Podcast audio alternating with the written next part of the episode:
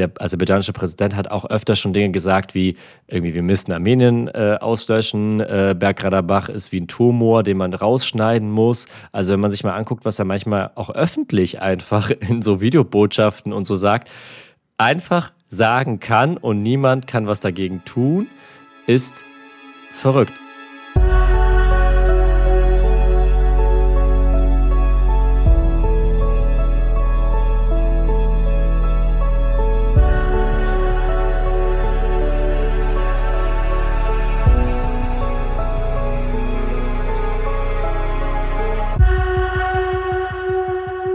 Liebe Hörerinnen, liebe Hörer, ich muss zugeben, dass ich als Auslandsjournalist erschreckend wenig über den Konflikt in Armenien weiß. Und das ist unter zwei Umständen furchtbar. Erstens müsste ich mich damit auskennen, ich müsste mich damit beschäftigen. Ich werde mit meinem heutigen Gast aber gleich besprechen, warum das so seltsam im Schatten der deutschen Nachrichten stattfindet, dieser Konflikt, dieser Krieg. Und zweitens, mein Großvater ist Armenier. Und in diesem Krieg wurde die Stadt bombardiert, die nach meinem Großonkel Stefan Schaumjan benannt wurde, beschossen. Ich weiß also nichts über dieses Land, ich weiß nur den Namen meines Großonkels und meines Großvaters. Und ich, mir ist es ganz unangenehm, das ist so richtig auch so deutsches äh, äh, Ultra-Cringe. Du musst mir deinen Namen sagen, damit ich ihn nicht falsch ausspreche. Marspet Movsisyan. Marspet. Du bist Volontär immer noch, ich weiß es nicht, beim WDR oder bist du fertig? Du bist schon fertig? fertig? Ich bin schon sehr bist, lange beim WDR, ja. Ähm, du bist in den letzten Tagen auch öfter in die Öffentlichkeit getreten, auch als Mensch, der über Armenien erzählen kann, weil du aus Armenien kommst. Richtig. Und dann ist meine erste Frage an dich. Wie ist es, also wie, wie fühlt sich das für dich tatsächlich an, als Journalist, aber auch als Armenier, dass über diesen Konflikt so ganz anders berichtet wird, als über den Konflikt in der Ukraine, beziehungsweise den Krieg in der Ukraine? Ja, das fühlt sich für mich persönlich sehr schlimm an. Äh, ich habe äh, natürlich die Schwierigkeit, dass ich immer gucken muss, wie trenne ich jetzt äh, Aktivismus und Journalismus, weil ich bin kein Aktivist, ich bin Journalist in erster Linie. Aber natürlich kann ich nicht ganz davon trennen, dass ich irgendwie mit davon betroffen bin. Ich bin in Armenien geboren, ich bin meine ersten sechs Jahre dort aufgewachsen, ich bin nach Deutschland gekommen, ich habe hier nur meine Eltern und meine Geschwister, sonst meine ganzen Familie, alles ist irgendwie in Armenien. Äh, ich habe da sehr große Bindung zu und ich berichte und informiere mich schon seit Jahren darüber. Dieser Konflikt ist ja nicht erst seit gestern oder vorgestern, sondern den gibt es ja schon seit Jahren. Wenn äh, bei einigen ist er ja so ein bisschen auf dem Radar, vielleicht seit ein, zwei Monaten. Ähm, und für mich ist es immer sehr, sehr schwer zu sehen, wie wenig berichtet wird. Ich habe die letzten zwei, drei Monate auch unzählige Mails an Redaktionen geschrieben und gesagt, Leute, da passiert gerade das und das und das kann passieren, wenn wir nicht genug drauf schauen. Wir müssen berichten. Und ich bin gegen unzählige Wände gelaufen. Ich habe entweder keine Rückmeldungen bekommen. Äh, wenn was kam, hieß es unter anderem, mein Lieblingszitat war, äh, ja, wir wollen den Leuten nicht die nächste Krise aufzwingen. Ich so, ja, also das, ich suche mir auch nicht aus, dass da gerade diese Region angegriffen wird. Also ich würde das auch gerne, dass es nicht so ist. Aber es ist mein Job, die Menschen zu informieren. Sie haben ein Recht darauf zu erfahren, was in dieser Welt passiert. Und erst recht, wenn Deutschland irgendwie mit da drin hängt. So, das, das finde ich, ist unsere Aufgabe, die Menschen zu berichten, äh, zu informieren. Und das war für mich jetzt echt immer wieder so ein Schlag ins Gesicht, was mich immer wieder übelst demotiviert hat, äh, selber irgendwie mich da reinzuhängen, immer wieder. Aber ich habe das Gefühl, wenn ich das auch nicht tue, dann haben die Leute irgendwie gar kein Sprachrohr. Also ich kriege ständig Nachrichten, wo die Leute sich bedanken, weil sie sagen, ich sehe kaum Leute, die berichten. Ich sehe ganz viele Betroffene, die posten und teilen, aber wenig wirklich Journalistinnen und Journalisten, die sich da mal tief einlesen und hintergründig wirklich Dinge auch mal kritisch hinterfragen und nicht einfach wiedergeben, was irgendwo schon steht oder gepostet wird. Ähm, mhm. Und das ist für mich wirklich sehr, sehr hart. Also es fällt mir jetzt gerade auch schwer, schon das nächste Gespräch hier gerade mit dir zu führen. Das, wie, keine Ahnung, wie viel das heute ist. Aber ich habe das Gefühl, ich muss.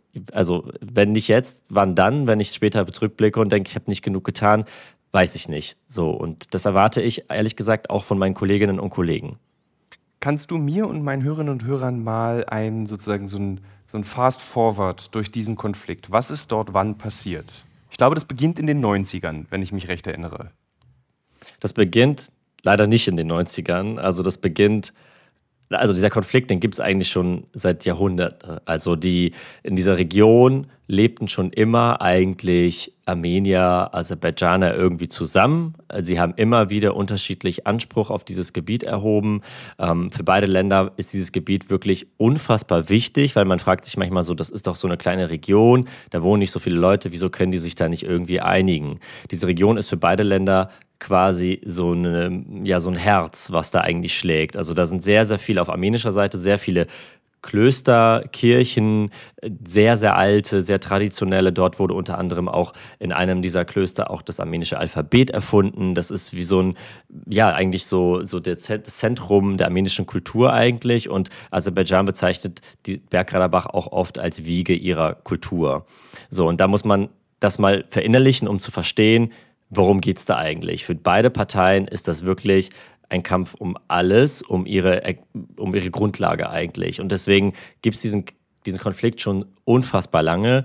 Ähm, es war dann so, dass während des Völkermords 1915 damals durch das Osmanische Reich, die heutige Türkei, über 1,5 Millionen Armenier ermordet wurden. Und während dieser Zeit sind sehr viele geflohen, unter anderem nach Bergradabach, wodurch dann unter anderem sehr viele Armenier dort lebten in Bergradabach. Äh, beide Länder haben seitdem immer wieder Anspruch auf dieses Gebiet erhoben und gesagt, das ist unser Land, das gehört zu uns. Dann kam Armenien, Aserbaidschan und äh, Bergkarabach. Irgendwann wurden sie Teile der Sowjetunion. Und Stalin hat damals, und das ist so ein Knackpunkt, den muss man verstehen, um zu verstehen, warum dieser Konflikt eigentlich seitdem existiert. Stalin hat damals eigentlich, um irgendwie Ruhe dort zu haben, gesagt, das gehört Armenien. So, weil er auch sich mehr, Russland auch mehr zu Armenien gewandt war. Aber sie wollten gleichzeitig keinen Stress mit der Türkei, weil sie die Türkei als guten Partner gesehen haben. Und deswegen hat er dann gesagt, oh, falsch, ich gebe es doch euch. So hat er Aserbaidschan überlassen quasi, weil die Türkei und Aserbaidschan schon immer befreundete Staaten sind. Und damit hat eigentlich dieser ganze Konflikt angefangen. Also er hat etwas weggegeben, was de facto eigentlich ihm nicht so richtig gehörte, was mhm. eigentlich auch keinem so richtig gehörte und hat das quasi Aserbaidschan überlassen was Armenien natürlich so nicht anerkannt hat eigentlich und nie richtig anerkannt hat. Ähm, und damit ging es eigentlich eine lange Zeit einher, wo sie eigentlich so aneinander vorbeigelebt haben, so ein bisschen bis 1988. Da hatten das die Leute irgendwie in Bergkarabach leid. Sie wollten nicht irgendwie zu Aserbaidschan gehören. Und dann begann ein sehr, sehr, sehr langer Krieg, wo ungefähr, da gibt es Schätzungen, zwischen 20.000 bis 50.000 Menschen gestorben sind, über eine Million Menschen vertrieben worden sind. Und dann kommen wir jetzt da, wo eigentlich in den Medien der eigentliche Konflikt beginnt. So, aber bis dahin, das muss man mal verstehen, um zu verstehen, warum das hast du gerade sehr toll erklärt, so passiert. Also hast du, du hast mal, wahrscheinlich hast du es jetzt schon öfter genauso erzählt in deinem Leben, genau diesen Ablauf.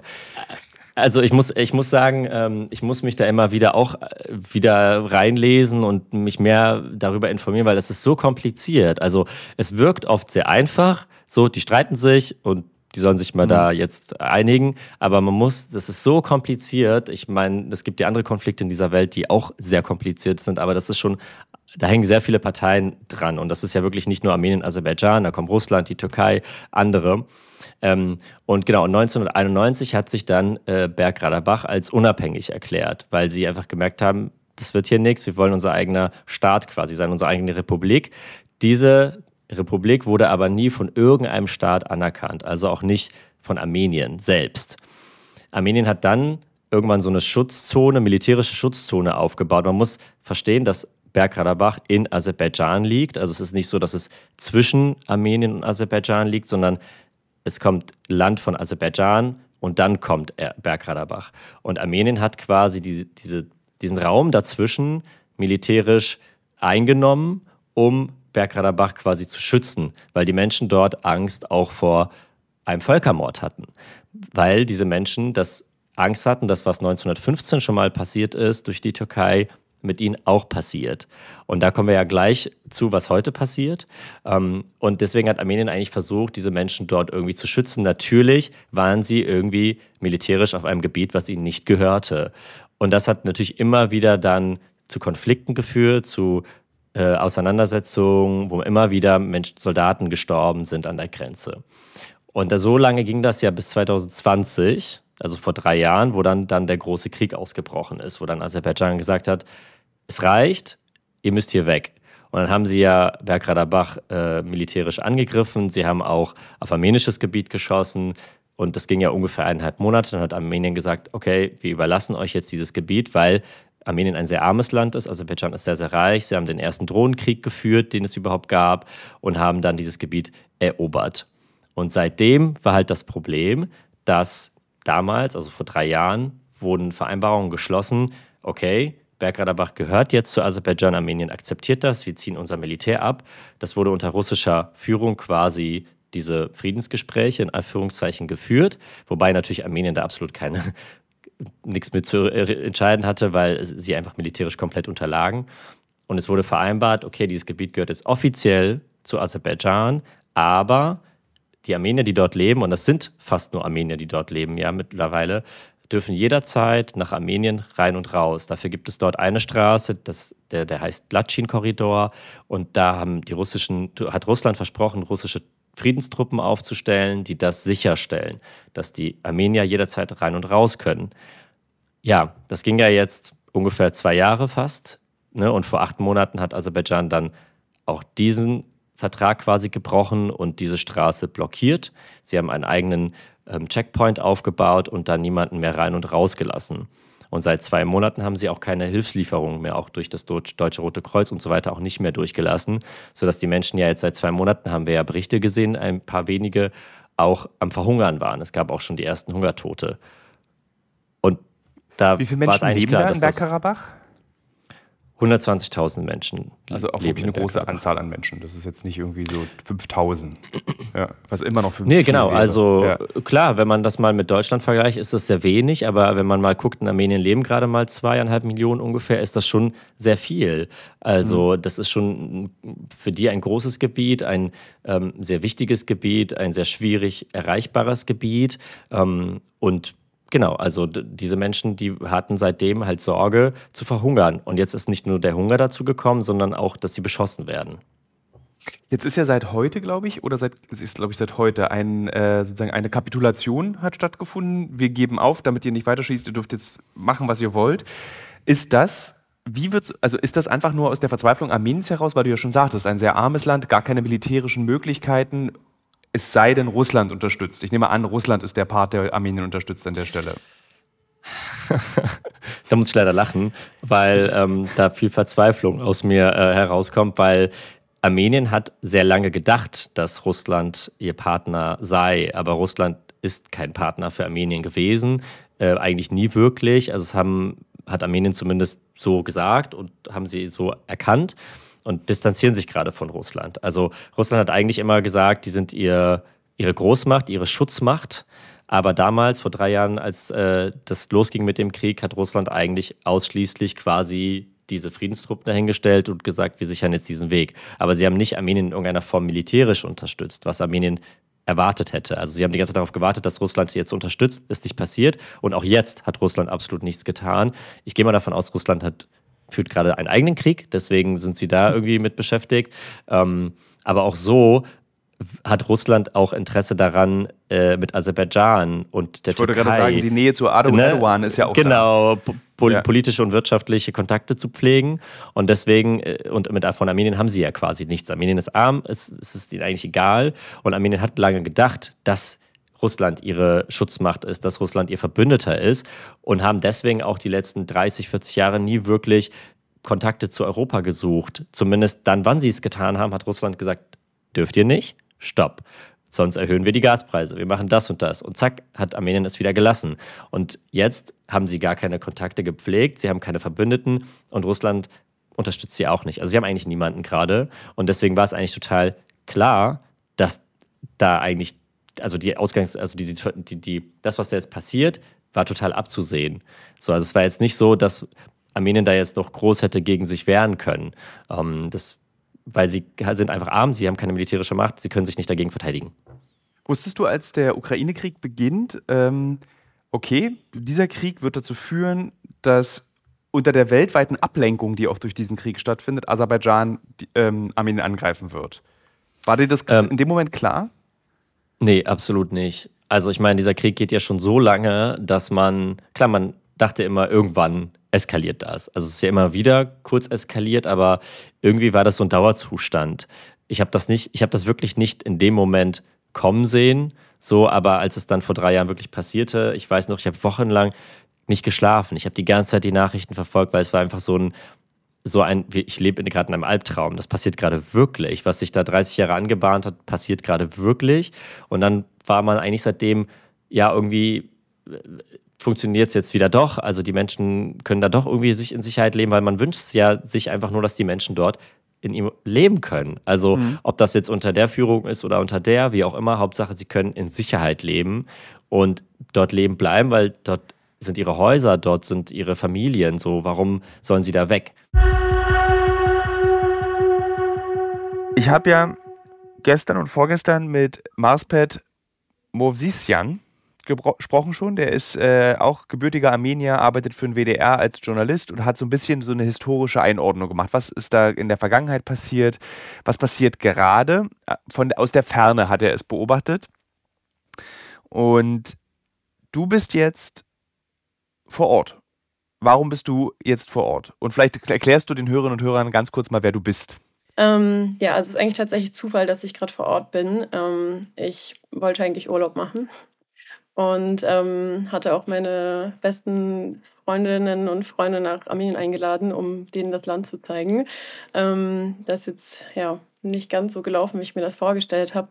Ähm, ich bin ähm, Deutsche mit armenischem Hintergrund, also ich habe armenische Wurzeln, ähm, bin aber leider nicht aus Armenien. Ähm, habe aber 2019 äh, bei, nach, also ich bin Juristin, nachdem ich mein Studium abgeschlossen habe, habe ich gedacht, okay, ich muss jetzt rausfinden, ähm, warum ich so aussehe, wie ich so aussehe. Ähm, und dachte so, ja, ich muss jetzt meine, meinen Wurzeln sozusagen auf den Grund gehen.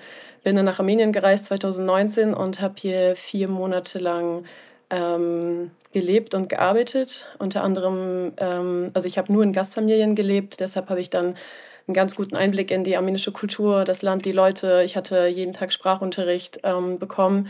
Ich war tatsächlich auch in Shushi, ähm, also das war damals in ja, Bergkarabach und da äh, merkst du, krieg ich sofort einen Kloß im Hals. Entschuldige. Das ist voll okay. Genau, also ich konnte vorher nicht so viel mit meinen armenischen Wurzeln anfangen und dann habe ich versucht, ähm, ja, mich darüber zu informieren, über Bergkarabach, ähm, etc. etc.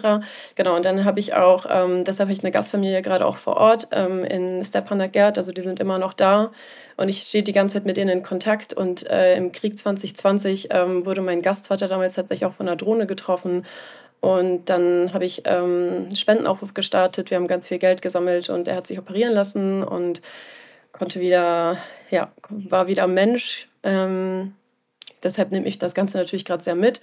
Genau, es ist einfach gerade Zufall, dass ich da bin ähm, und ähm, ist aber auch wirklich, ich finde es gerade besser, dass ich hier bin, weil ich bin auch immer noch in Kontakt mit meiner Gastfamilie, die noch in Stepanakert, also in Bergkarabach ist. Und ähm, ja, auch einfach hier zu sein, ähm, direkt am Republic Square, wo gerade auch die äh, Proteste laufen, die Straßen gesperrt werden, ist schon, also ich fühle mich weniger hilflos und nutzlos, wenn ich hier bin, als während ich während des Krieges 2020 in Deutschland war und fast den Verstand verloren hätte. Ähm, wie, also du bist gerade in Jerewan, wenn ich es ja. richtig verstehe. Wie hast du diesen Angriff Aserbaidschans in, den Letz-, in der letzten Woche wahrgenommen in Jerewan? Also wie, äh, weil das ist ja, also bei Karabach ist ja entfernt, das ist ja diese Exklave, nennt man es, glaube ich. Ähm, die mit einem Korridor mit Aserbaidschan, äh, Quatsch, mit Armenien verbunden ist. Also wie hast du dann in Jerewan, was ja relativ weit weg dann wieder ist, diesen, diesen Angriff erlebt? Ja, also den, den Korridor gibt es ja gerade quasi nicht, weil der blockiert ist seit Dezember 2022. Ähm, so weit weg ist ja Jerewan tatsächlich leider nicht. Ähm, witzigerweise haben, als dann, als es mit dem Angriff losging, habe ich ungefähr 40, 50 Nachrichten aus Deutschland bekommen. Wir haben Hauptstadt gehört, du bist in der Hauptstadt, geht's dir gut? Und ich musste dann erstmal allen erklären, es ist die Hauptstadt von Bergkarabach, Stepanakert, ich bin in der Hauptstadt von Armenien. Also ich habe da gemerkt, dass die meisten auch aus meinem Freundeskreis den, die Unterscheidung zwischen Armenien und Bergkarabach irgendwie nicht richtig treffen konnten. Das habe ich dann gemacht. Ähm, tatsächlich ist es so, dass, also ich lese natürlich auch sehr viel, es war irgendwie absehbar, dass irgendwas passieren würde würde, weil in den letzten Wochen Aserbaidschan ganz viel Militär ähm, Militärtransporte, aber auch, ähm, äh, Soldaten rekrutiert und an die armenische Grenze gebracht. Ähm, also, es war irgendwie absehbar, dass irgendwas passieren würde. Ähm, dass es jetzt passiert ist und in dass es so schnell ging und dass es so schnell auch vorbei war, das war für mich nicht absehbar. Und einen Tag bevor das passiert ist, war hier wirklich fröhliche Stimmung. Alle waren gut drauf, so niemand hat sich davon irgendwie beirren lassen. Und jetzt liegt wirklich wie so ein trauriger Schleier einfach über die ganze Stadt, über das ganze Land. Ähm, es gibt teilweise also so ähm, Bars, Cafés, die haben einfach zugemacht. Ähm, die Menschen sind in Armenien eigentlich sehr fröhlich. Das ist auch der Grund, warum ich eigentlich so gerne in Armenien bin und so gerne Urlaub in Armenien mache, weil man hat hier wirklich so die Leichtigkeit des Seins. Und jetzt man merkt so richtig den Leuten auch auf der Straße, ähm, es geht einfach allen nicht gut. Du hast in einem Interview gesagt, dass du jetzt nicht siehst, dass Aserbaidschan äh, nach Jerewan kommen möchte. Ähm, mit dem Kollegen, mit dem ich gesprochen habe, der hat gesagt, er sieht eigentlich, dass äh, Aserbaidschan nicht Halt machen wird. Sie werden weiter ins Land rein wollen, theoretisch. Also er sieht da eine Möglichkeit. Wie ist die Stimmung im Land? Was sagen die Leute dir, wenn sie reden? Sagen sie, dass es, die wollen nur Bergkarabach oder wollen die ganz Armenien? 1000 Prozent klar, dass Aserbaidschan, das ist, es geht nicht um Bergkarabach. Also das Aserbaidschan macht das seit Jahren ja sehr offen. Also es ist ja, man muss dem Ganzen nicht mehr auf den Grund gehen. Aliyev stellt sich hin und sagt öffentlich, ganz klar, wört, wörtlich, dass Present Day Armenia eigentlich Aserbaidschan ist und dass er nicht Ruhe geben wird, bis er sich Armenien geholt hat. Das ist auch wirklich nichts, was man hinterfragen muss. Es ist einfach klar, wie, wie sagt man im Deutschen, Kloßbrühe. Ich habe es immer nicht so gut mit Sprüchen, aber ich glaube, das war richtig. Ähm, also er stellt sich auch jetzt gerade hin und also im, im, aserbaidschanischen Fernsehen wird Armenien als Westaserbaidschan bezeichnet. Und äh, was viel wichtiger ist, ist, dass Armenien ist ungefähr so. Unten wird Armenien etwas, also das Land unten wird Armenien etwas schmaler äh, zum Iran hin. Und ähm, also hier ist, ich weiß nicht, ob ich es gut darstellen kann, auf der einen Seite ist Aserbaidschan, hier ist Bergkarabach, hier ist Armenien und hier ist eine, eine kleine Exklave von Aserbaidschan, die heißt Nakhitschewan. Und was das nächste auf jeden Fall auf Aserbaidschans Agenda ist, und es ist wirklich sehr wichtig, dass die Menschen das wissen, dass man darüber spricht, weil das wird einfach das nächste Ziel sein, ist, dass Aserbaidschan von seinem Land bis zu Nakhitschewan, zu der Exklave zwischen Armenien und der Türkei, einen Korridor aufbauen will. Und das wird Armenien trennen. Und das wird auch in den sozialen Medien, übrigens auch von den aserbaidschanischen Diplomaten im Ausland wird dazu ein umgedrehtes A benutzt, um das zu signalisieren, um das zu symbolisieren. Das soll dieser Korridor sein zwischen Aserbaidschan und der Exklave Nakhitschewan, ja. Armenien durch. Dadurch soll Armenien geteilt werden. Dann weiß man einfach, dieser Korridor wird einfach nicht ein Korridor bleiben. Dadurch wird Armenien auf jeden Fall aufgeteilt. Also das ist einfach das nächste Ziel Aserbaidschans. Und das ist wirklich klar, darüber müssen wir nicht diskutieren. Es ist wirklich sehr, sehr wichtig, dass das erkannt wird, dass Aserbaidschan mit Bergkarabach nicht zufrieden ist und auch nicht Halt machen wird. Als nächstes ist Armenien dran und das darüber muss geredet werden und das ist wirklich das macht mich sehr doll fertig, wenn ich hier in Jerewan bin und ich schaue mir die deutsche Berichterstattung an und ich denke mir nur so, ich weiß nicht, ob ihr nicht versteht, was hier gerade passiert oder ob ihr es nicht verstehen wollt. Und das fängt auch bei der Sache an und das ist wirklich ganz wichtig, dass man das versteht und dass man diese Unterscheidung, wenngleich die auch etwas klein wirken mag, dass man das wirklich versteht. Solange die deutschen Medien schreiben, Bergkarabach gehört völkerrechtlich zu Aserbaidschan, solange das passiert, wird Aserbaidschan dem Ganzen kein Ende setzen, weil damit bedienen wir uns dem Narrativ Aserbaidschans, damit legitimieren wir einfach Aserbaidschans Vorgehen, weil damit wird sozusagen nach außen hingetragen, dass Aserbaidschan gerade völkerrechtlich legitimiert handelt, was einfach nicht der Fall ist. Die Frage, ob Bergkarabach irgendwie zu Aserbaidschan gehört oder nicht, völkerrechtlich, es wird ja immer in, überall in allen, in allen deutschen Berichten, Artikeln, in Medien wird ja die ganze Zeit dieser Satz benutzt, äh, Bergkarabach gehört völkerrechtlich Aserbaidschan. Das ist aber eine politische und keine rechtliche Frage. Die rechtliche Frage des Ganzen ist noch nicht geklärt und soll auch noch geklärt werden. Also es ist völkerrechtlich nicht geklärt und es ist völkerrechtlich nicht Teil Aserbaidschans. Das ist wirklich sehr, sehr wichtig. Man könnte zum Beispiel sagen, das wird international als Teil Aserbaidschans anerkannt. Das wäre zum Beispiel eine korrekte Formulierung. Aber zu sagen, es gehört völkerrechtlich Aserbaidschan, damit unterstreicht man sozusagen und legitimiert gleichzeitig Aserbaidschans Vorgehen. Und das ist der erste Schritt, was geändert, also was verändert werden muss, um einfach überhaupt eine richtige und klare, ähm, ein klares Narrativ einfach zu verwenden. Weil solange Aserbaidschan auch irgendwie für seine Taten nicht in Rechenschaft gezogen wird, wird es einfach die ganze Zeit weitermachen. Man muss dazu auch sagen, während des Krieges 2020 hat Aserbaidschan wirklich krasse Verbrechen an Armeniern verübt. Verbrechen gegen die Menschlichkeit. Also wirklich, ich will gar nicht anfangen und zitieren, was da alles passiert ist. Es hatte keine Konsequenzen, obwohl sie das in den sozialen Medien verbreitet haben. Sie haben einfach mit Namen, also sie haben auch gar keine Angst vor gar nichts.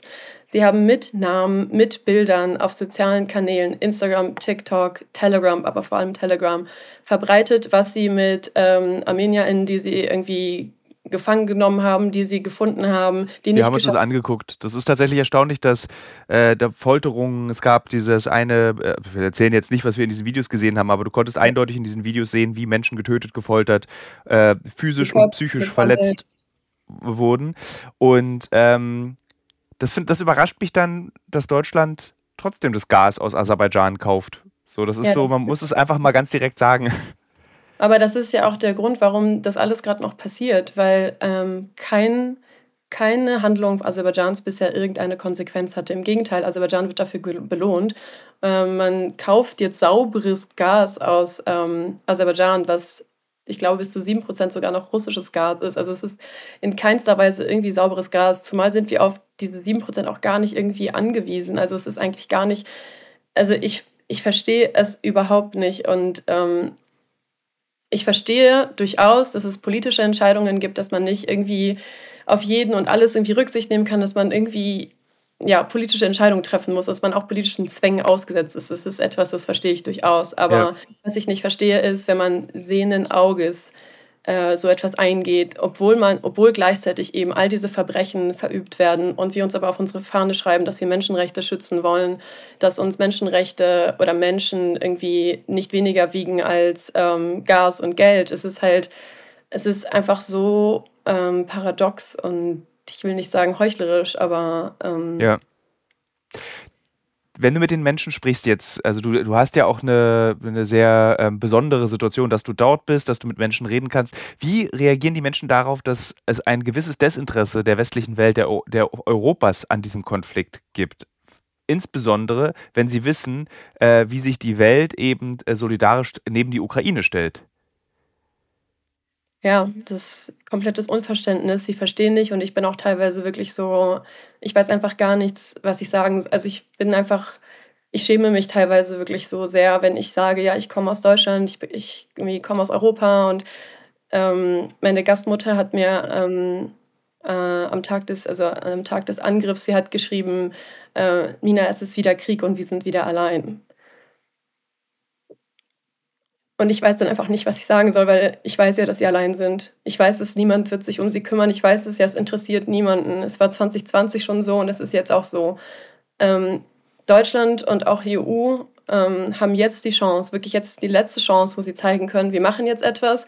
Wir wissen, sie wissen ja jetzt, was, was, was sie, also, also wozu sie fähig sind, was die einfach mit den Menschen machen, die noch dort geblieben sind. Sie haben jetzt die Chance, das noch zu machen. Es hat auch ähm, bei der UN-Sicherheitsratssitzung hat es ähm, der armenische Außenminister auch gesagt. Er hat gesagt, wir sitzen hier, weil wir noch daran glauben, dass noch etwas gemacht werden kann, weil die Menschen sozusagen die aller, allerletzte Hoffnung nicht verloren haben, dass man doch eingreift, dass man Aserbaidschan sanktioniert, isoliert, für ihre äh, Taten, Verbrechen in Rechenschaft zieht und dass man uns irgendwie herausholt. Man muss ja sagen, ähm, dass die Menschen seit neun Monaten keine richtige Ernährung, also die haben alles, was sie essen, ist trockenes Brot seit Wochen. Ähm, ich habe viele Nachrichten bekommen, dass die Kinder nicht geschafft haben, in einen Bunker zu rennen, als der Angriff losging, weil sie einfach zu schwach waren, weil sie seit Monaten unterernährt sind. Ich weiß nicht, wie viele Nachrichten ich von ähm, Tod- und Fehlgeburten bekommen habe, von Menschen, die gefragt haben, passiert irgendwas? Selbst jetzt, vorhin hat mir meine Gastmutter geschrieben, hast du eine Nachricht, was passiert mit uns? Werden wir hier rausgeholt? Denn das, was ähm, die Menschen auch hier gerade in Jerewan auf der Straße fordern, ist ein humanitärer Korridor, damit die Menschen da irgendwie Nahrung bekommen, irgendwas. Es ist auch total absurd für mich gerade zu verstehen, wenn ich weiß, irgendwie, dass meine Gastfamilie gerade irgendwo sich in einem Keller in Stepanakert versteckt, obwohl die Aseris schon in der Stadt sind. Also das verstehe ich ehrlich gesagt überhaupt nicht. Und es wird nicht darüber gesprochen, was gerade wirklich, wirklich sehr wichtig ist, dass man schnell und entschieden handelt, diese Menschen dort versorgt und ähm, eine Lösung findet. Aber was übrigens total, ich will nicht sagen falsch ist, aber in die falsche Richtung geht, ist, dass man sagt, wir müssen uns hier an den Verhandlungstisch setzen, weil das hilft gerade nicht. Aserbaidschan hat gezeigt, dass sie sich nicht an den Verhandlungstisch setzen wollen. Sie wollen und können und werden nicht verhandeln. Und selbst wenn sie verhandeln, werden sie einfach sich nicht daran halten. Weil diese Waffenstillstandsabkommen von 2020 hieß ja auch, dass es erstmal fünf Jahre so weitergehen wird. Das ist auch nicht gegangen. Also es, man muss sich jetzt erstmal in erster Linie um die Menschen dort kümmern. Du hast auf Instagram in einer deiner aktuellen Stories gepostet, dass der, der Hass der Aserbaidschaner auf die Armenier in der Bevölkerung gesät wird. Über das Fernsehen, über die Propaganda. Gibt es innerhalb der armenischen, also der, unter den Armeniern die Befürchtung, dass ein neuer Genozid geschehen wird? Oder ja. bereits geschieht? 100 Prozent. Also man muss auch sagen, also ja, ich sage erstmal direkt ja. Ähm, man muss sagen, dass ähm, als Armenierin, als Armenier wächst man mit diesem Traumata des Genozid 1915 auf, weil der ja leider immer noch nicht verarbeitet wurde, weil es ja immer noch geleugnet wird, von sehr vielen Staaten nicht anerkannt wird. Das heißt, es ist sowieso, also dieser Genozid 1915, was wirklich der erste Völkermord im 20. Jahrhundert war, ähm, ähm, Entschuldigung, 21. Ich bin so durcheinander. Ähm, dass der einfach sehr präsent ist. Das heißt, die Menschen leben sowieso mit dieser Angst die ganze Zeit. Diese Angst war auch 2020 ganz doll. Und jetzt gerade ist es aber wirklich sehr präsent. Also man spricht ja auch von Genozid. Dazu muss man auch sagen, dass der Chefankläger des Internationalen Gerichtshofs ähm, bereits gesagt hat, dass ein Genozid im Gange ist. Und es gibt auch den Genocide Watch, ähm, die immer sagen, sozusagen, welche Stufe des Genozids gerade erreicht ist. Also das, ist, das sind keine persönlichen und subjektiven Einschätzungen. Es laufen wirklich juristische ähm, Diskussionen darüber. Und, ähm, aber da, genau, das ist die eine Seite, das ist irgendwie die juristische Seite und die Seite, das emotionale Seite der Menschen ist auf jeden Fall, also man spricht nur von Genozid hier. Die Menschen haben Angst, dass sich wie 1915 keiner sich darüber irgendwie dafür interessiert, dass Menschenleben ausgelöscht werden sollen und dass das gerade das Ziel dessen ist. Und ähm, ja, und das, was ich gepostet hatte, ist, äh, da, da ging es um diesen Trophäenpark, der in Aserbaidschan eröffnet wurde. Ähm, das muss man sich vorstellen, weil immer, wenn ich das meinen Freunden erzähle, was so passiert, dann sagen sie so, Mina, das kann doch nicht sein, das kann doch nicht sein, dass man so ein Volk einfach so hasst. Und ähm, ich weiß dann gar nicht, was ich sagen soll, weil es ist auch einfach so. Es gibt einen Trophäenpark in Aserbaidschan, der wurde nach dem Krieg 2020 eröffnet. Ähm, dort wurden ähm, Kriegsteile, Helme, also echte Helme von den gefallenen Soldaten, Waffen, ähm, dann ausgestellt. Dann gibt es Puppen, die gekleidet sind wie Armenier und da, ähm, also wie armenische Soldaten. Und dann, dieser Trophäenpark ist übrigens auch sehr, sehr groß. Ähm, und dann gehen da Schulklassen hin, also ab der Grundschule und besuchen diesen Park und dann dürfen Kinder diese Puppen, die aussehen wie armenische Soldaten, einmal schlagen und Wut rauslassen. Es wird ihnen einfach von der ersten Klasse, wenn nicht schon vom Kindergarten nach beigebracht, wir hassen Armenier und Gewalt gegen Armenier ist quasi okay. Und ich weiß, das klingt so, als wäre ich total irre, dass ich das gerade sage, aber das ist so. Also das denke ich mir nicht aus. Es gibt diesen Park. Es gibt auch leider eine deutsche Professorin von der HU, die diesen Trophäenpark besucht hat. Da denke ich mir auch, wie kann sowas passieren? Also, das ist total irre, dass es so einen Park ja. gibt. Es ist also quasi wie so, so ein Disneyland. Sich, dass das äh, im 21. Jahrhundert so etwas immer noch existiert und Aserbaidschan eben international auch als Ge Geschäftspartner sozusagen ist ja äh, äh, Aserbaidschan ist ja kein, also ist ja ein, ein Land, was internationale Geschäftsbeziehungen pflegt und dass man das diesem Land durchgehen lässt, ist krass. Alleine so ein Park ist ja schon, äh, das, sind ja, das ist ja eine Red Flag sollte eine Red Flag in, in, äh, in Wirtschaftsbeziehungen sein. Ähm, ich würde dich gerne abschließend fragen, Hast du das Gefühl, dass die, dass in dem Land Vorbereitungen in Armenien stattfinden, was bezüglich, wir müssen hier aus diesem Land raus, wir müssen fliehen, wir dürfen, wir müssen unsere Familien wieder 100 Jahre später retten? Meinst du jetzt die Armenier in Armenien? Genau. Also, dass man sagt, gibt's, hast du das Gefühl, so die ersten Fluchtbewegungen finden statt und die ersten, man möchte das Land verlassen, äh, weil man einfach dem Risiko sich nicht aussetzen möchte, dass irgendwie nächste Woche Aserbaidschan den Rest sich holt? Ähm, eher nicht. Also, die haben alle ganz doll Angst. Also, es ist komplett präsent, dass sie, dass Aserbaidschan morgen in das Land einmarschiert. Man muss ja auch sagen, dass äh, auch jetzt gerade aserbaidschanische Truppen in Armenien sind im Süden. Also das ist schon seit letztem Jahr so, darüber spricht auch keiner. Ähm, also die Angst ist präsent, jeder spricht darüber, aber dass es eine große Welle gibt, das Land zu verlassen, eher nicht. Also es ist schon so, dass die Leute darüber sprechen, ob sie ihre Kinder in Sicherheit bringen müssen, aber es ist eher so, dass, ähm, dass die Menschen hier krass Überlebenswillen sozusagen haben und auch das Land, was, sie, was ihnen quasi übrig geblieben ist, ähm, ja, sich beibehalten wollen. Weil ich glaube, wenn jetzt alle hier wegfahren, fliegen, fliehen, dann wird es keinen Tag dauern, bis Aserbaidschan sich den Rest holt und seinen Traum quasi wahr werden lässt. Also deshalb habe ich eher das Gefühl, dass die Menschen sagen, nein, wir leben hier schon seit immer und ähm, wir werden hier bleiben. Aber die Angst ist auf jeden Fall da. Also das sind sozusagen wie zwei verschiedene Sachen. Haben deine Eltern schon gesagt, komm bitte nach Hause? Ich glaube, meine Eltern sind nicht begeistert, dass ich dieses Interview gebe, weil sie sehr viel Angst um mich haben. Ähm, nee, also sie haben nicht gesagt, komm bitte nach Hause, aber bevor ich geflogen bin, musste ich äh, versprechen, nicht in bestimmte Gebiete zu fahren. Also meine Eltern finden das schon gut, dass ich hier bin und auch, dass ich in Kontakt mit meiner Gastfamilie bin. Und ich habe irgendwie auch das Gefühl, dass es meiner Gastfamilie irgendwie gut tut, dass sie wissen, dass ich in der Nähe bin, obwohl ich sie wissen, dass ich überhaupt nichts machen kann. Aber es tut auch gerade irgendwie gut, hier zu sein, weil in Deutschland fühlt man sich einfach nur hilflos und ich habe also ich habe zwischendurch das Gefühl, dass ich den Verstand verliere, weil ich einfach nicht glauben kann, wie, wie überhaupt so viel Hass in Menschen existieren kann, wie man ich, ich, überrasche, ich bin jedes Mal aufs Neue überrascht darüber, dass ich überrascht bin, wenn ich lese, was gerade passiert, wenn, mir, wenn mich Nachrichten aus Bergkarabach erreichen und ich denke, wie können Menschen zu so etwas fähig sein? Und es ist einfach wirklich schwer zu begreifen, weil auch ich bin mit dem Genozid sozusagen aufgewachsen. Ähm, ich musste schon mit elf irgendwie die 40 Tage des Musadak lesen, wo es halt um den Genozid geht. Und ähm, es hat mich immer irgendwie sehr beschäftigt, aber meine, meine Eltern haben, und das so kenne ich das auch von allen anderen ArmenierInnen, ähm, immer gesagt, wir hassen nicht, weil erstens kann man das nicht verallgemeinern, äh, zweitens waren das die Menschen von damals, es ist nicht von heute und Hass ist nichts, was wir fühlen und nicht zulassen sollten, weil das wird uns sozusagen den Weg versperren, ähm, irgendwie ein gemeinsames Ziel zu finden und uns einen gemeinsamen Weg zu finden und aus, das, aus dem herauszukommen. Und sie meinten halt immer, Hass versperrt uns die Sicht. Und deshalb bin ich irgendwie erst recht überrascht, wenn ich gerade sehe, wie viel Hass gegenüber Armenier in ähm, ja, von den Aserbaidschanern entgegengebracht wird, weil ich mir so denke, solange ihr weitermacht, äh, den kleinen Kindern Hass sozusagen beizubringen, wird sich das nicht ändern. Also das ist, das ist, da, darüber bin ich wirklich sehr erstaunt, dass das, ja, dass sich das nicht ändert. Vielen Dank, dass du äh, ein Update uns und mir gibst.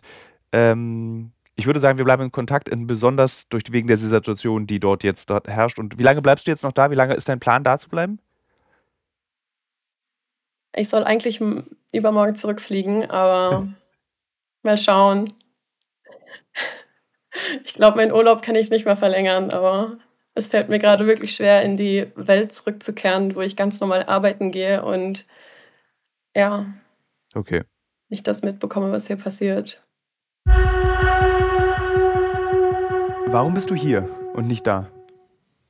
Ja, das frage ich äh, mich tatsächlich manchmal auch. Also ich bin ähm, ja mit sechs nach Deutschland gekommen mit meiner Mutter und meinem Bruder. Als Journalist ähm, sozusagen nicht sozusagen. Äh, ach so, ach so. Ich dachte. Äh, das klingt nee, ja, als hätte irgendwie Julian Reichelt dir eine Frage gestellt. Warum bist du hier und nicht da drüben? Äh, nee, als nee, Journalist, ich, warum bist du nicht da und berichtest? Nee, aber ich finde die andere Frage auch äh, fair, ähm, weil okay. ich habe beide, ich finde beide, ich habe beide Staatsangehörigkeiten. Also ich habe die armenische, darf ich nicht ablegen, weil ich noch wehrpflichtig bin. Und das beantwortet vielleicht mhm. auch deine Frage. Ähm, ich hätte ein kleines Problem wahrscheinlich, wenn ich dahin gehen würde. Ich denke da ab und zu drüber nach, ob ich das irgendwie hinkriege, ähm, trotzdem dahin zu gehen und zu berichten. Die letzten Monate, muss ich sagen, war das eigentlich total klar, dass es nichts bringt, weil niemand in dieses Gebiet reinkam. Also ich wüsste nicht, was es gebracht hätte, da an die Grenze zu gehen und zu verlangen, dass ich da reinkomme, wenn ich weiß, ich komme da nicht rein. Zusätzlich habe ich noch die, äh, bin ich auch noch Armenier Das ist auch nochmal ein großer Konfliktpunkt natürlich für die Aserbaidschaner und aserbaidschanischen Soldaten dort. Deswegen war es für mich total klar, dass es überhaupt gar nichts bringt, außer dass ich da irgendwie noch mehr Ärger bringe, so allen, die da irgendwie versuchen, gerade das zu lösen. Ähm, wenn ich irgendwie die Möglichkeit hätte, da irgendwie reinzukommen, würde ich das auf jeden Fall angehen. Also ich würde alles dafür tun, das hinzukriegen. Gibt es, also ich hatte bei Twitter das Gefühl, dass irgendeine, also bei Twitter hat man ja relativ schnell das Gefühl, dass es irgendeine Agenda gäbe, warum nicht über diesen Krieg berichtet wird. Was kannst du mir dazu sagen? Gibt es da eine Agenda? Gibt es da Gründe, dass Deutschland sich so verhalten äh, benimmt zu diesem Konflikt? Auf jeden Fall. Also es gibt einige auch Investigativrecherchen äh, schon seit Jahren, äh, dass Aserbaidschan sehr viel Einfluss nimmt auf die deutsche Politik, ähm, versucht ähm, so ein bisschen auch ihr Bild, das Bild von Aserbaidschan zu beeinflussen, das Bild, wie über Bergradabach gesprochen wird, wie man das Ganze bezeichnet, zu wem gehört das, äh, seit wann gehört das zu wem.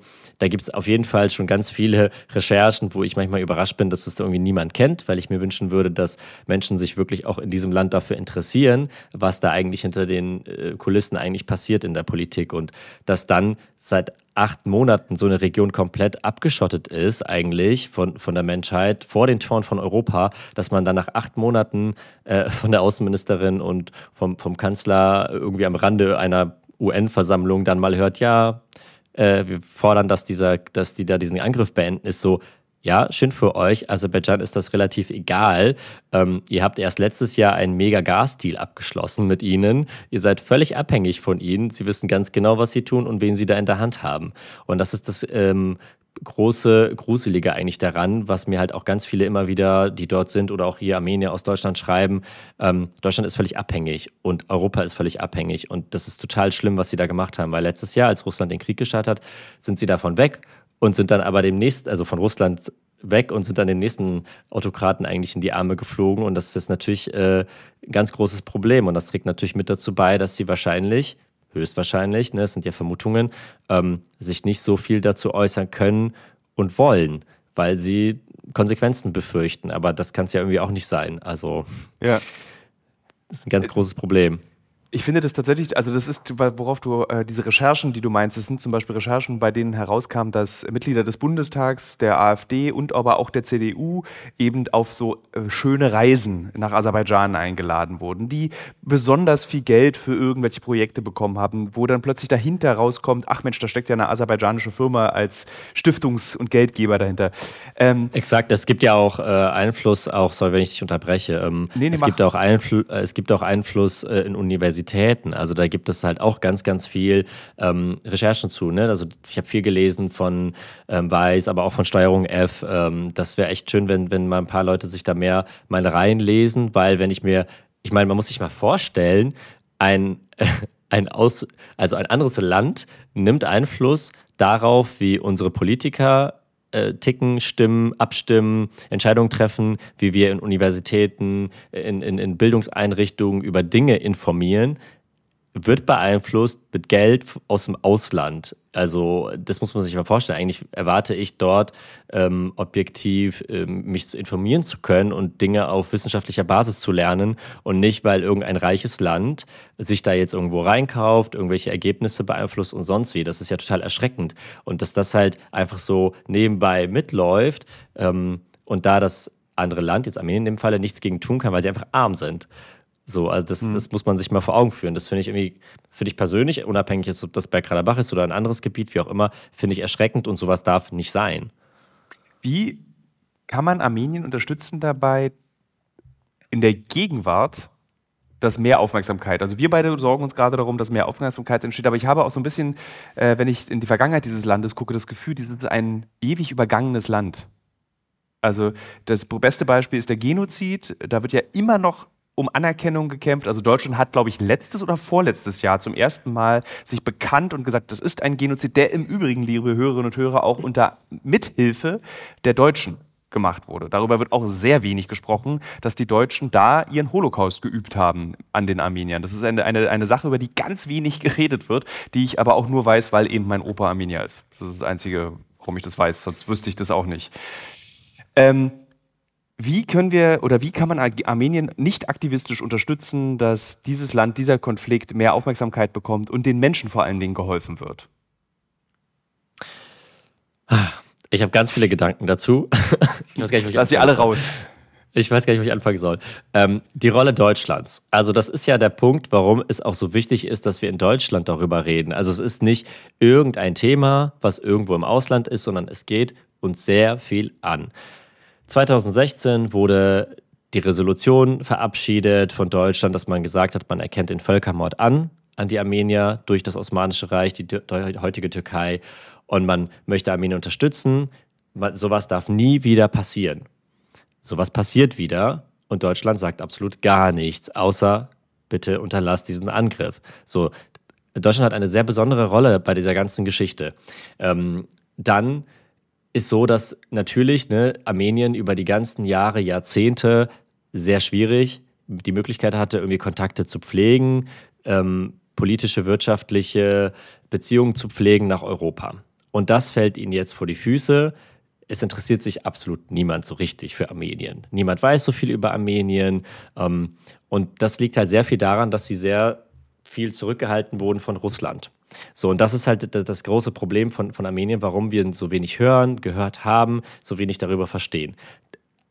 Was man halt tun kann, und das haben mir halt jetzt so einige auch, ne, ich habe die letzten Tage, ich habe seit Monaten, schreibe ich mit Leuten, die dort leben, wie geht's dir, wie läuft's, was passiert. Immer wieder höre ich, uns geht schlecht, alles ist schlimm, das und das. Und jetzt seit ein paar Tagen höre ich von einigen gar nichts mehr. Also entweder kommen die Nachrichten halt gar nicht durch, ich sehe keine zwei Haken mehr bei WhatsApp, oder wenn sie durchkommen, sagen sie, ich kann gerade nicht reden, ich, hab, ich weiß nicht, was ich sagen soll, ähm, ich habe Angst, ich weiß nicht, was mit meiner Familie ist. Bitte informiert darüber, bitte sprecht darüber, bitte macht auf diese Situation aufmerksam. Und das ist das, glaube ich, was jeder von uns tun kann, wenn man mal absieht davon. Es gibt natürlich zig NGOs dort vor Ort, die man irgendwie auch finanziell unterstützen kann. Ähm, man kann natürlich die Politikerinnen und Politiker bei sich anschreiben und sagen, hey, mach was, setz dich dafür ein. Aber unabhängig von diesen Dingen kann man einfach mal was posten. Man kann mal einen Artikel teilen in der Familiengruppe. Man kann einfach mal über dieses Thema das verbreiten. Das ist halt das Wichtigste, dass die Menschen hier in Deutschland wissen, was dort passiert. Und wenn die Menschen hier irgendwie nichts darüber wissen, dann interessieren sich natürlich auch nicht so viel darüber. Und wenn wir irgendwie alle das irgendwo teilen, dann hat das natürlich Einfluss darauf, wie Medien berichten. Medien gucken ja auch, was ist gerade in der Gesellschaft Thema, was wollen die Leute sehen und hören. Dann berichten man auch mehr darüber und das hat dann wieder auch Einfluss auf die Politik. Also das ist ja alles irgendwie, wir hängen ja irgendwie alle zusammen. Also jede, alles, was ich irgendwie tue, hat ja irgendwie Einfluss. Und das ist das, was ich immer wieder von den Leuten, die dort sind und denen es schlecht geht, höre. Sprecht darüber. Sprecht darüber. Hast du das Gefühl, dass dieses relative Desinteresse an der Gegenwart Armeniens auch daran liegt, dass Armenien nicht viel zu bieten hat, außer wahrscheinlich einen ganz jungen und frischen Tourismus und Granatäpfel? Ähm, ich glaube, Armenien hat viel mehr zu bieten als das. Aber ich glaube, das ist das, was viele vielleicht ja mit Armenien verbinden, tatsächlich ja. Oder halt den Eurovision Song Contest. Da sind sie oft nicht so schlecht. Ähm, aber ja, das ist ähm, großes Interesse. Klar, das Land ist klein. Das Land hat politisch absolut gar keinen Einfluss in dieser Welt. Es ist total unbedeutend. Ähm, und deswegen ist es für viele Menschen einfach überhaupt nicht wirklich existent. So, also das muss man schon irgendwie dazu sagen. Klar hat es nichts mit der Größe des Landes zu tun, aber es hat einfach in politischer Hinsicht nicht wirklich eine große Bedeutung gehabt in den letzten Jahren. Ich glaube, jetzt durch diesen Konflikt gewinnt es immer mehr an Aufmerksamkeit, aber leider erst dann, wann das eigentlich auch nicht mehr so, also wann es zu spät ist. Deswegen, ich glaube, das, das liegt viel daran. Glaubst du, dass Aserbaidschan bei Bergkarabach Schluss machen wird? Oder wird Aserbaidschan auch so ein bisschen Russland, Ukraine-mäßig sagen, ach, wenn wir schon so einfach Bergkarabach bekommen haben, dann holen wir uns den Rest doch auch einfach noch? Also es gibt ja viele unabhängige Experten, die halt auch sagen, dass äh, Bergkarabach erst der Anfang ist von dem, was Aserbaidschan möchte. Es gab ja auch immer wieder jetzt schon gewisse Rhetorik vom aserbaidschanischen Präsidenten Aliyev, der immer wieder gesagt hat, Teile Armeniens, wenn nicht sogar ganz Armenien, gehört Aserbaidschan. So, also er erhebt eigentlich Anspruch auf Armenien, er erhebt Anspruch auf die Hauptstadt. Äh, Jerewan, er hat ja auch damals schon, vor drei Jahren, als der Krieg, als sie das, äh, den großen Krieg gestartet haben im Bergkarabach, hat er auch schon Armenien beschossen und jetzt auch erst diese Tage ja auch wieder Angriffe Richtung Armenien gestartet. Also es reicht ihm nicht, dass er Bergkarabach kriegt. ähm, Armenien ist ja der Türkei als auch Aserbaidschan schon immer so ein Dorn im Auge und man muss sich das mal geografisch angucken. Armenien liegt zwischen Aserbaidschan und der Türkei, also geografisch könnte Armenien nicht schlechter liegen. Ähm, und äh, der aserbaidschanische Präsident hat auch öfter schon Dinge gesagt wie irgendwie wir müssen Armenien äh, auslöschen, äh, Bergradabach ist wie ein Tumor, den man rausschneiden muss. Also wenn man sich mal anguckt, was er manchmal auch öffentlich einfach in so Videobotschaften und so sagt, einfach sagen kann und niemand kann was dagegen tun, ist verrückt. Also ich, ich, ich, ich habe manchmal, ich, mir fehlen da die Worte, wenn ich das so höre. Und man muss dann verstehen, dass es ein Präsident eines Landes ist, der sowas sagt und der ist dann dein Präsident in dem Moment, wo du Teil dieses Landes wirst. Und ich glaube, dann versteht man vielleicht auch ein bisschen die Angst der Menschen, die dort leben, was mit ihnen passieren kann, wenn Armenien sie nicht mehr unterstützen kann militärisch. Und das passiert hier gerade. Sie sind eingekesselt und sie werden beschossen. Sie können nicht fliehen. Dieses, dieses Gebiet ist abgesperrt. Niemand kommt rein oder raus. Wo sollen diese Menschen hin? Sie fliehen alle. Ich sehe Bilder von tausenden Menschen, die irgendwie am Flughafen ausharren, aber da fliegt nichts. Seitdem es diesen Flughafen gibt, startet da nichts, weil Aserbaidschan sagt, jedes Flugzeug, was da startet, werden sie abschießen. So, und die Leute kommen da nicht aus diesem Land raus. Und ich glaube, das ist so wichtig, dass man das mal versteht, dass oft Medien irgendwie texten, ja, hier, sie haben jetzt hier Einigung gefunden, sie haben das und das. Nein, das ist keine Einigung. Die Menschen dort haben Angst um ihr Leben und sie werden immer Angst, egal wie lange das jetzt noch geht, sie werden immer Angst um ihr Leben haben. Deswegen werden sie, die, die fliehen können, hoffentlich irgendwann sofort fliehen und die, die halt da bleiben, weil sie einfach sehr stolz sind und sagen, seit Jahrzehnten schon immer kämpfen wir hier also dieses Gebiet hat ja noch nie eigentlich richtig Frieden erlebt. Zumindest niemand, der dort lebt, gerade hat Frieden eigentlich erlebt. Wir kämpfen schon immer für dieses Gebiet. Ich werde dieses Land nicht verlassen. Es ist mein Heimatland. Ich habe zig Insta-Stories gesehen, auch von super jungen Leuten, die schreiben: Sorry, äh, äh, Vaterland, dass ich dich nicht beschützen konnte, dass ich nicht genug für dich tun konnte. Also die, die sind halt völlig verzweifelt. Also das wird nicht dabei bleiben, dass dieses Gebiet Aserbaidschan reicht. Sie werden weiter Richtung Armenien vorrücken. Und das ist jetzt halt die Frage, wann passiert das? So, was passiert bis dahin? Kann Armenien sich irgendwie anders Unterstützung holen? Man sieht jetzt schon, es gibt krasse Aufstände auch schon in Armenien, in Jerewan, wo die Leute äh, irgendwie vom Regierungsgebäude ähm, sagen, dass der Präsident abgesetzt werden soll, weil, weil er nicht genug für diese Region getan hat. Also es entsteht eigentlich gerade auch schon ein innerpolitischer Konflikt in Armenien. Nicht mehr die Armenier in Armenien sind sich da eigentlich äh, auf einer Seite. Also dieser, das, das flammt ja eigentlich so gerade ja. richtig auf. Also das ist eigentlich erst der Anfang.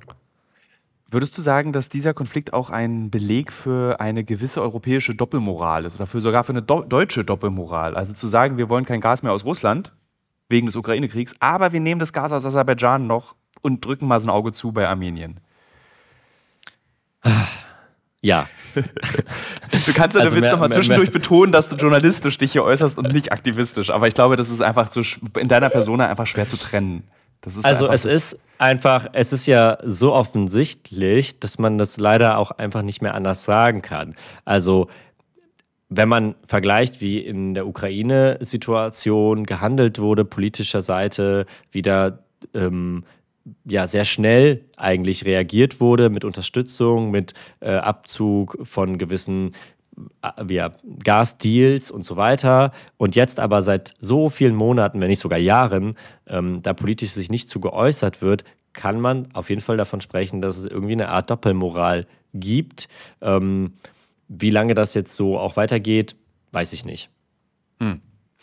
Ähm, wer ist denn jetzt, gibt es denn irgendein ein Land, ähm, das oft in so einer Situation äh, geopolitisch kommen ja dann so Länder, die sagen, wir verbünden uns jetzt mit Armenien. Gibt es da jetzt plötzlich neue Verbündete? Erstaunlicherweise, und das finde ich hochinteressant, sind das oft auch Länder auf dem Amerika afrikanischen Kontinent, dann, dass dann plötzlich Südafrika sagt, wir sind jetzt die Verbündeten, ist jetzt eine Vermutung. Ich weiß nicht, ob Südafrika sich dazu geäußert hat. Aber gibt es Verbündete, die sich jetzt plötzlich äußern? Äh, was mich sehr überrascht hat, ist, dass äh, die USA da irgendwie sich äh, regelmäßig jetzt zu geäußert hat in den letzten Wochen. Es gab ja jetzt auch schon die ersten äh, Militärübungen mit Armenien und der USA zusammen. Äh, das hat mich sehr überrascht. Oder dass der Iran erst letztens gesagt hat, sie stehen irgendwie an Seite von Armenien. Da wo ich auch so, okay, wo kommt ihr denn jetzt eigentlich her? So, euch ist das doch eigentlich völlig egal.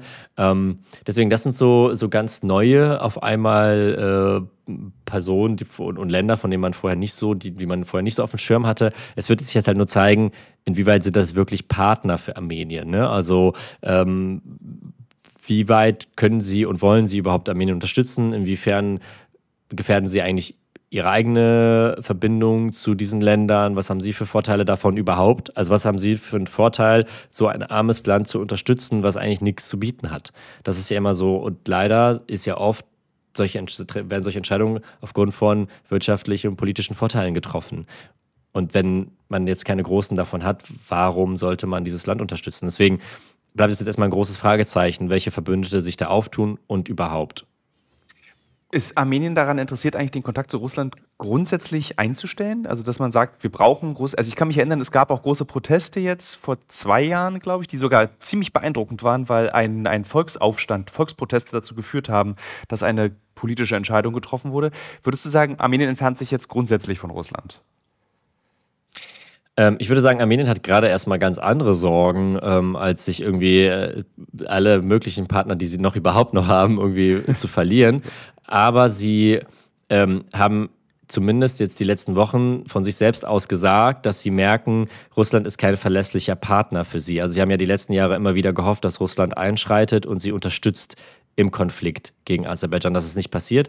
Das hat der Präsident äh, selber gesagt. Das, Russland ist kein verlässlicher Partner. Das hat mich persönlich sehr überrascht, weil äh, das, das er sich das, sage ich mal, traut, in Anführungszeichen, sich dagegen aufzulehnen. Es gab ja dann auch von russischer Seite ähm, krasse Kommentare dazu. Also es gab auch, ähm, äh, im, im, da wurden irgendwelche Politikerinnen und Politiker zitiert, die irgendwie gesagt haben, was ist das für ein Verräter und ähm, weg damit, weg mit ihm. So, und das hat ja dann auch zu ganz vielen Protesten innerhalb Armeniens geführt.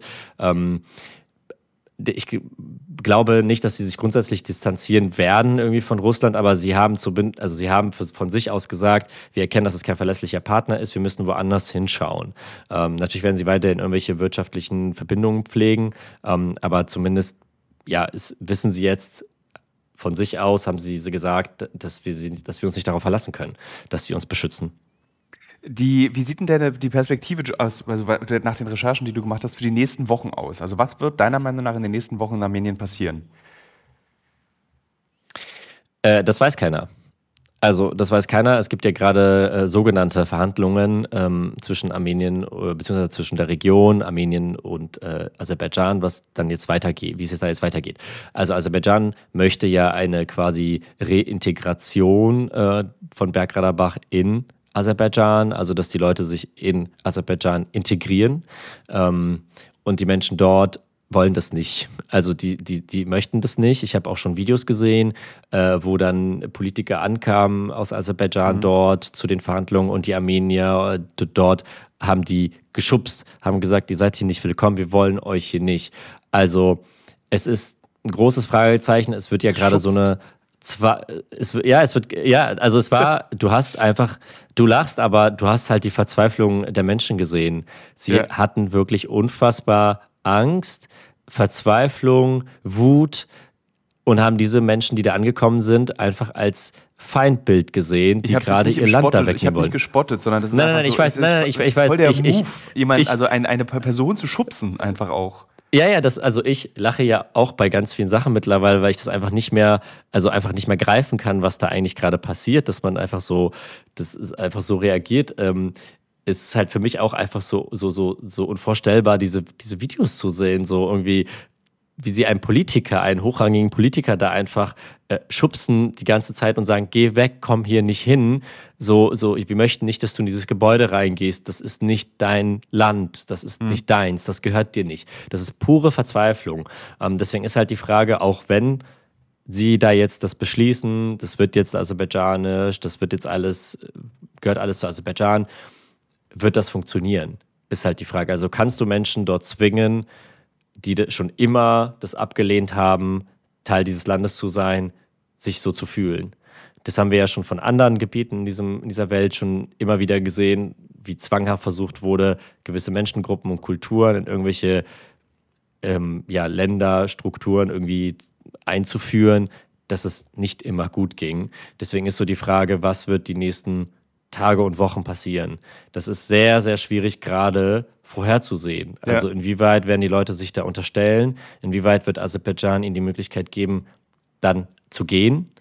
Inwieweit werden sie die ja, einsperren, was auch immer? Also das ist gerade ganz, ganz viele Fragezeichen. Das ist leider ähm, für viele Menschen dort etwas, was sie nicht selbst in der Hand haben.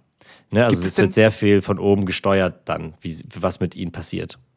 Ich frage mich gerade, wer fühlt sich eigentlich für, für, Armenien verantwortlich? Ist, äh, müsste eigentlich sich Europa für Armenien verantwortlich fühlen oder eigentlich Zentralasien für Armenien?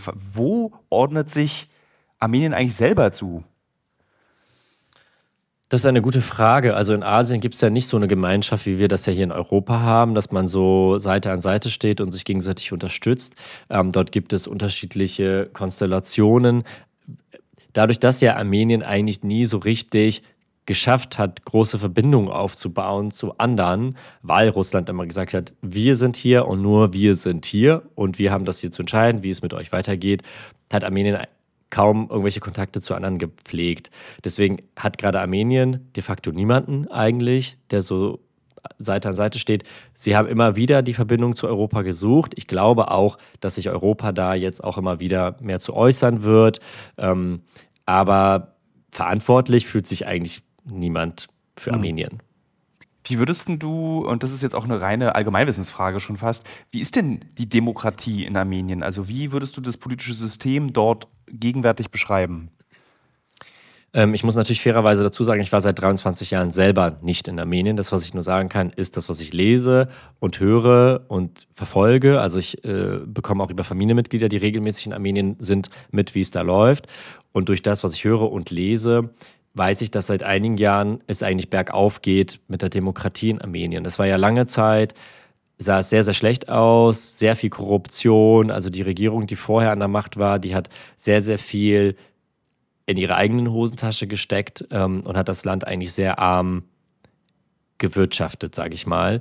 Ähm, und dann gab es ja eine friedliche Revolution damals, haben, haben ja, hat, ging ja auch relativ rum, äh, wo tatsächlich überraschenderweise kaum irgendwie es Verletzte gab. Und dann wurde der Präsident abgesetzt und der neue, der dann an die Macht kam, ähm, der hat sich in vielen Bereichen bemüht, zumindest das, was ich mitbekommen habe, äh, das Land irgendwie zu demokratisieren. Ähm, und Armenien ist ja auch, wenn man sich das mal anguckt, auch bei der Pressefreiheit und so weiter, immer wieder hochgeklettert, also immer weiter hoch, wo Aserbaidschan eigentlich die Gegenrichtung eingefahren hat eigentlich.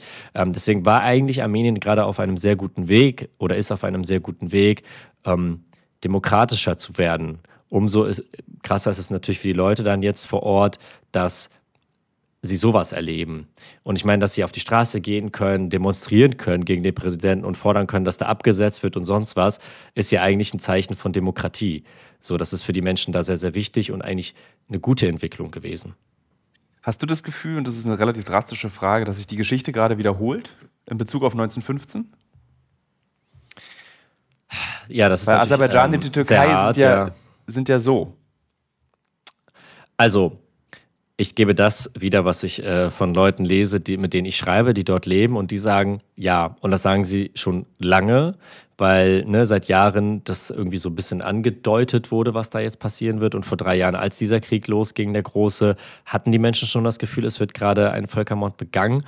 Dem wurde gerade so noch, sage ich mal, eine Schranke vorgezogen, als dann diese Vereinbarungen geschlossen wurden. Das gehört jetzt zu Aserbaidschan. Es gibt diese Friedenstruppen. Ihr könnt jederzeit nach Armenien und zurück jetzt, wo sie eingeschlossen wurden seit zwei Monaten und eigentlich sich selbst überlassen wurden, ob, ob und wie sie das überleben, ähm, ist es ja eigentlich, also es gibt ja, es gibt sich Berichte darüber, auch der ehemalige Chefankläger des Internationalen Strafgerichtshofs hat gesagt, alles, was da gerade passiert, spricht gerade für einen geplanten Völkermord. So, und das sind Menschen, die beschäftigen sich schon ihr ganzes Leben mit diesen Dingen, die erkennen da Strukturen, wie so ein Völkermord aussieht. Und wenn zwei Monate lang Menschen eingekesselt sind, nicht raus können, auch keine Hilfslieferungen durchgelassen werden und jetzt auch die letzten Tage es auch Berichte gab, wo auf Krankenwagen geschossen wurde. Ähm, also ich weiß nicht, was da eigentlich noch an Kriterien dann erfüllt sein müssten, dass mhm. man sagt oder dass die Menschen das Gefühl haben, die Geschichte wiederholt sich. Natürlich würde man in irgendeiner Form die Geschichte von damals relativieren, wenn man jetzt sagt, es ist genau dasselbe, weil da sind einfach damals eineinhalb Millionen Menschen umgebracht worden. Das ist zum Glück nicht so gerade, aber natürlich sind schon, nach armenischen Angaben zumindest, ja schon über 200 Menschen ums Leben gekommen, Hunderte verletzt. Es ist natürlich ein anderes Ausmaß, aber das, was da gerade verfolgt wird, wie ich das beobachten kann und wie das viele ja auch Experten, auch von der UN und andere beobachten können, ist, dass es Anzeichen dafür gibt, dass sie dort zumindest die Menschen vertreiben möchten, mindestens. Wie würden die Armenier damit umgehen, wenn, also nehmen wir mal an, der Fall ist jetzt, dass du keinen Völkermord begehst, sondern einfach das Land auslöscht. Die, du lässt die Menschen am Leben, aber du löscht Armenien aus. Was macht das mit den Armeniern und Armenierinnen? Nein, jetzt erstmal geht es ja zum Glück nur um Bergrader Bach, nicht um Armenien ganz. Deswegen ist das erstmal, glaube ich, für viele in Armenien wollen sie erstmal Bergrader Bach retten, so. Und natürlich haben die Angst. Also ich glaube, das kann man anders gar nicht ähm, sagen. Sie haben Angst, dass das halt wirklich da nicht aufhört. Also es wurde ja immer stückweise, wurden sie ja immer wieder zurückgedrängt, ihnen immer wieder Angst gemacht. Erst wurde ähm, ne, der Krieg da gemacht vor drei Jahren, dann gehörte das zu Aserbaidschan, jetzt wurden sie da ausgehungert langsam, jetzt werden sie da militärisch eingenommen und das sind ja immer so weitere Schritte. Also die Menschen haben natürlich Angst, dass das immer so weitergeht und sie eigentlich nie in Sicherheit leben können, dass sie eigentlich immer Angst haben müssen, der Feind steht vor dem vor der Tür. So und dass das nicht mit Bergradabach aufhören wird. So und das ist so eine Dauerangst und man muss man darf ja nicht vergessen, Armenier leben schon immer mit diesem Trauma des Völkermords. Sie haben das nie wirklich aufgearbeitet. Auch in meiner Familie ist das Dauerthema. Also das ist das Thema, was mit Armeniern und Armenien irgendwie verbunden wird. Und die Armenier das selber auch tun, weil es einfach immer noch nicht von allen Ländern dieser Welt anerkannt wird und erst recht nicht von denen, die das verübt haben. Und damit können viele Armenier einfach nicht umgehen, weil sie damit nicht richtig abschließen können. Sie können das nicht richtig verarbeiten, dass das irgendwie so Dauerthema ist und das über ihren Köpfen schwebt. Und schon immer leben sie mit diesem Gedanken des Völkermords und jetzt kommt noch der andere, von der anderen Seite ein Feind, der immer wieder weiter ins Land will eigentlich. Also die Menschen dort leben eigentlich in Dauerangst, was mit ihnen dort passiert. Marspet, vielen Dank, dass du so geduldig äh, mir und den Hörerinnen und Hörern dieses Podcasts erklärt hast, was gerade in Armenien passiert, was passiert ist und was in der Zukunft passieren wird. Ich danke dir, dass ich das machen durfte. Ich finde das super wichtig, dass an vielen Stellen immer wieder darüber gesprochen wird, dass die Menschen von dort auch gehört und gesehen werden. Deswegen vielen, vielen Dank dir.